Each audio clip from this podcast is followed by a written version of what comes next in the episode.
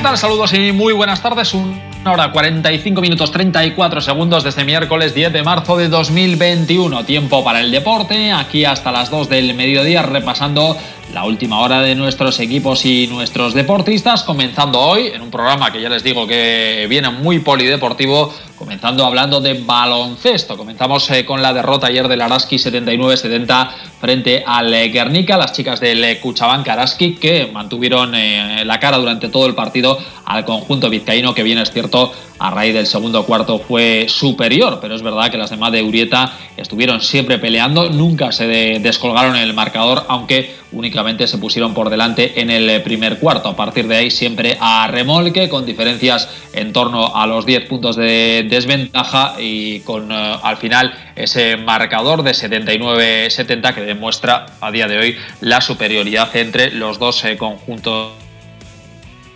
de rebotes y 23 de valoración. Fue la mejor en las verdes, bien secundada por Laura Quevedo con 15 eh, puntos, Lo con 23 puntos en las vizcaínas. Fue un auténtico martillo pilón para la defensa alavesa. Las de Urieta son octavas, 12 victorias, las mismas que en Sino, que es séptimo.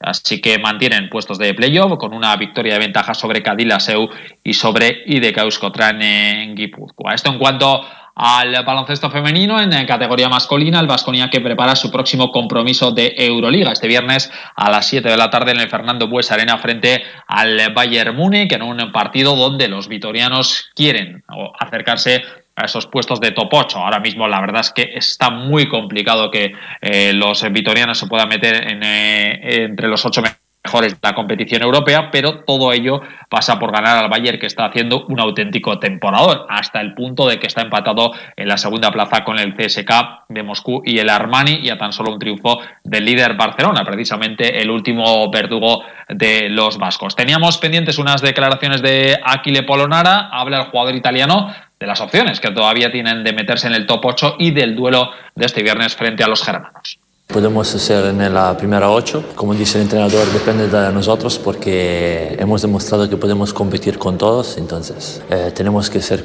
centrados en cada partido y cada partido es como una, una final para nosotros. Seguramente tenemos que, que limitar eh, eh, su juego y los jugadores más, importantes, Baldwin eh, y Reynolds seguramente, pero tenemos que ser centrados en nuestro juego y en nuestro partido porque, como he dicho antes, tenemos una guerra y tenemos que ganar una guerra y es que a dos victorias está el Zenit que es octavo que además tiene un partido menos a tres F Real Madrid y Fenerbahce. Por lo tanto eh, se antoja obligado a ganar a los alemanes para seguir con opciones. En una semana además que viene muy intensa teniendo en cuenta que el domingo a las seis y media visita el Bues Arena el Real Madrid en la Liga CB es verdad que los de Pablo Lasso no están en su mejor momento pero siempre un duelo entre los dos equipos aunque sea sin público desgraciadamente pues siempre es una buena oportunidad y una auténtica batalla campal. Habla el eh, jugador italiano de esta semana tan intensa que tienen por delante.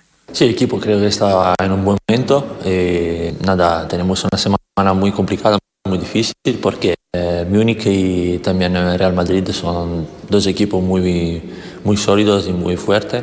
Entonces tenemos que preparar al mejor primer, primer partido contra Múnich y después concentramos en el partido de Real. Y equipo que estaba en una buena trayectoria, pero es verdad que les cuesta un poquito meterse en los partidos al inicio y Polo Nara es algo que reconoce y que cree que deben mejorar. Seguramente tenemos que mejorar esto y tenemos que, eh, empezar el partido de una manera más eh, centrada y más sólida. Hemos demostrado que podemos eh, jugar y competir con todos, pero bueno, tenemos que mejorar este tema de empezar el partido en la manera mejor. Pues importante es el partido que va a tener el Vasconia tanto el viernes como el domingo, sobre todo el viernes. Fíjense lo que tiene el Deportivo a la vez el sábado a las 2 del mediodía en Mendizorroza frente al Cádiz. Pues nada más y nada menos que la oportunidad de poder salir del descenso y de desquitarse de una racha de cuatro derrotas consecutivas que están hundiendo al equipo a la clasificación. Quedan 12 jornadas, pero cada vez hay menos opciones y cada vez el equipo se puede ir hundiendo más en el fango. Así que obligatorio ganar, sobre todo contra estos rivales directos. Un Cádiz que parecía ahí que estaba muy tranquilito, que había comenzado bien la temporada, pero que poco a poco se está metiendo en las posiciones de abajo y para eh, los de Abelardo es absolutamente obligatorio ganar a los andaluces para eh, estar con opciones y tratar de salir de las posiciones de descenso y además meter en la batalla a un equipo como es el Cádiz. Después de cuatro derrotas consecutivas, insisto, de cuatro puntos de los últimos 30, la racha es absolutamente nefasta. Dice Abelardo que toca levantarse.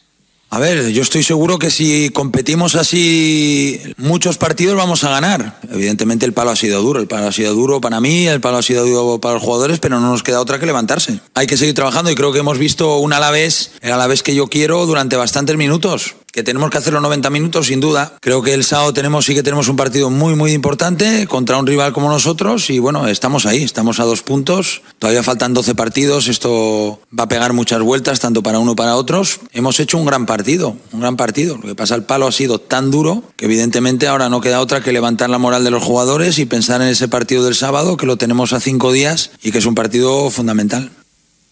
Pues una auténtica final directamente. Aunque para finales finales, las que han disputado este fin de semana las chicas del Polo de Curling, y fíjense si les ha ido bien estas finales, eh, especialmente ese último partido, 7-6 contra el Churi Urdin, lo que les ha otorgado el título de campeonas de España femenino en eh, Y ya mirando al europeo, bueno, todavía quedan unos cuantos meses ¿eh? en Noruega, el europeo de curling, pero vamos a felicitarles por este éxito y saludo a una de las integrantes de este equipo del Polo, que es Sorcunde Bez. ¿Qué tal, Sorcunde? Muy buenas. Hola, buenos días, según Roberto. Bueno, lo primero, felicidades, ¿eh? Pues es que ricasco. Cuéntanos cómo transcurrió el torneo. La verdad es que acabasteis invictas, ocho victorias en ocho partidos. Eh, no sé si esperabais estar a, este nivel. Bueno, pues la verdad es que debido a la situación en la que todos estamos viviendo, pues ha sido un año bastante complicado de cara a entrenamientos y todo, pero bueno, la moral siempre está muy alta. Sí que es verdad que el primer encuentro de la fase de road robin nos tocó enfrentarnos contra nuestras eternas rivales, las chicas del Churi, y entramos con muchísima fuerza, les ganamos 9-0. Eso nos subió la moral a tope, pero luego hemos ido un poquillo, yo que llegamos demasiado pronto arriba y los otros partidos algunos nos ha costado un poquillo más de la cuenta, pero bueno, las cosas fueron saliendo. Nos presentamos en semifinales eh, contra el Club Hielo Jaca, que también lo hicieron bastante bien las cuatro chicas de Iparpolo y al final pues otra final más contra el Churi. Eh, estuvo el partido muy muy interesante, eh, incluso llegamos a la entrada extra, que es el extra por empate en la última entrada, y bueno pues una piedra decidió prácticamente el campeonato, porque estuvimos arriba, abajo, abajo, arriba, más bien casi perdido que ganado, pero bueno, eh, la verdad es que en los momentos más más decisivos la capitana tuvo, Iracho García tuvo la cabeza muy muy fría, ayudada por el entrenador, por González, que fue el entrenador de las chicas, y bueno, pues llegó la victoria.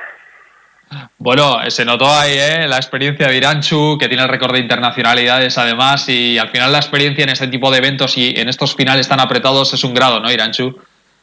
Sí, la verdad es Sí, la verdad es que la experiencia de Iracho ha sido muy, muy bueno.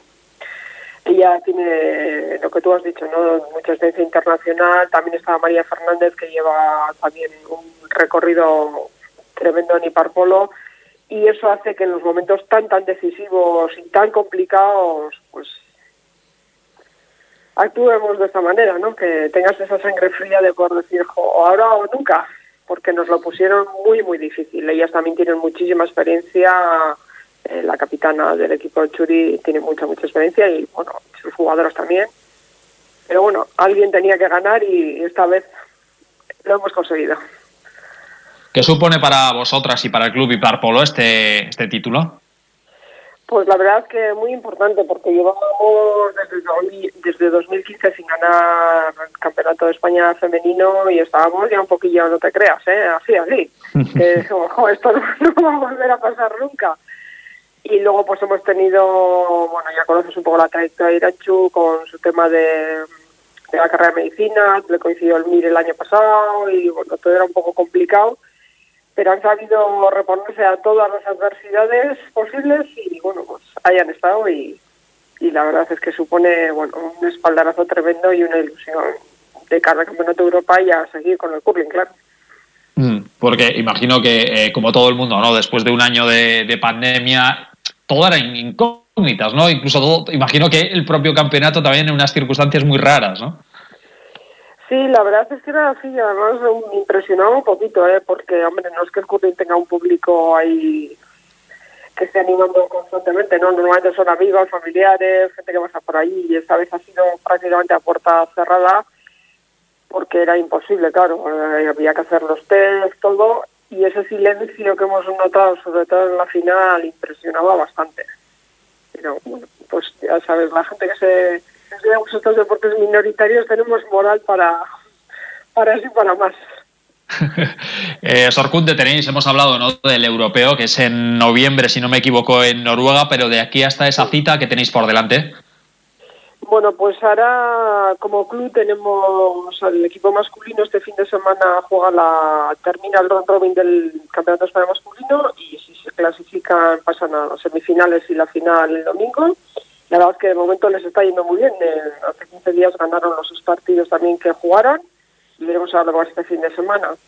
Luego a finales de marzo tenemos también el Campeonato España de mixto, que también participa y Polo y a partir de ahí ya parar un poco toda este subidón que tenemos y ya planificar perfectamente para hacer un buen papel en Europa.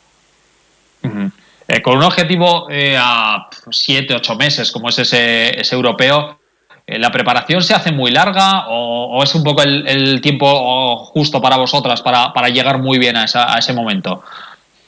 Hombre, mentalmente se te hace muy larga, ¿no? Porque ves, o noviembre, ¡uh! lo que queda y casi como que te relajas un poco y dices, va, ya apretaré un poco más y tal, pero dado el año tan complicado para entrenar en el hielo que hemos tenido, la verdad es que estamos con muchísimas ganas y nos va a venir de maravilla tener todo este tiempo para poder prepararlo en condiciones.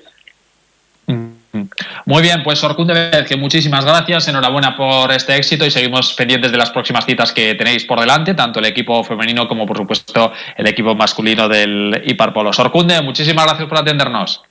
Es que a vosotros. Un saludo, Agur. Bueno, pues eh, más noticias positivas que hemos tenido este fin de semana. Por ejemplo, la medalla de plata de Amador Granados en el Campeonato de España eh, de paraciclismo en, Galapagar, plata en el kilómetro, fue cuarto también en velocidad por equipos y con esa plata la verdad es que un éxito para él ya que llegaba de una grave lesión en la espalda, era una incógnita a qué nivel iba a rendir y afortunadamente pues eh, se ha llevado esa medalla de plata a sus 53 años y mirando a los Juegos Paralímpicos de Tokio, siempre y cuando se puedan eh, disputar. Por otro lado, nos informa Susena que Aburchane Aguilucín y Ayara Rodríguez van a estar concentradas con la selección española de baloncesto en silla de ruedas y en ciclismo ha comenzado ya la Tirreno Adriático con la participación de nuestro Mikel Land, el ciclista de Murguía, en una tierra Adriático que parece los Oscars del ciclismo, porque es que la participación es eh, ciertamente espectacular con los ganadores de los últimos eh, Tour de Francia. El último, eh, Pogachar, está Egan Bernal, está Geraint Thomas, está Nairo Quintana, está Yates, está el campeón del mundo Julian Alaphilippe, está el campeón del mundo contra el Filippo Gana. En definitiva, una participación de auténtico lujo que supera y además en bastante a la participación de la París-Niza que también está disputando en estas fechas. Así que vamos a ver el nivel de Mikel Landa, al que le vimos ya muy activo en su primera prueba en el trofeo La Iglesia, donde quedó sexto, donde atacó, donde estuvo delante, aunque no pudo ganar porque en ese momento o en esa carrera el triunfo fue para el buen corredor holandés en Bauke Molema. Así que pendientes de lo que haga Mikel Landa en la Tirreno Adriático, ya cara a sus grandes citas del año, el Tour de Francia y especialmente el Giro de Italia con un recorrido que le va muy, muy, muy, muy bien al ciclista vez que ya ha dicho que este año es su principal objetivo, incluso por encima del Tour de Francia. Con este apunte chirrindulari lo dejamos. Mañana estaremos aquí a partir de las doce y media, más de uno Álava, a partir de las dos menos cuarto en el tiempo para el deporte y hoy tenemos Radio Estadio con la Champions, partidazo París Saint Germain Barcelona. Hasta mañana. Adiós.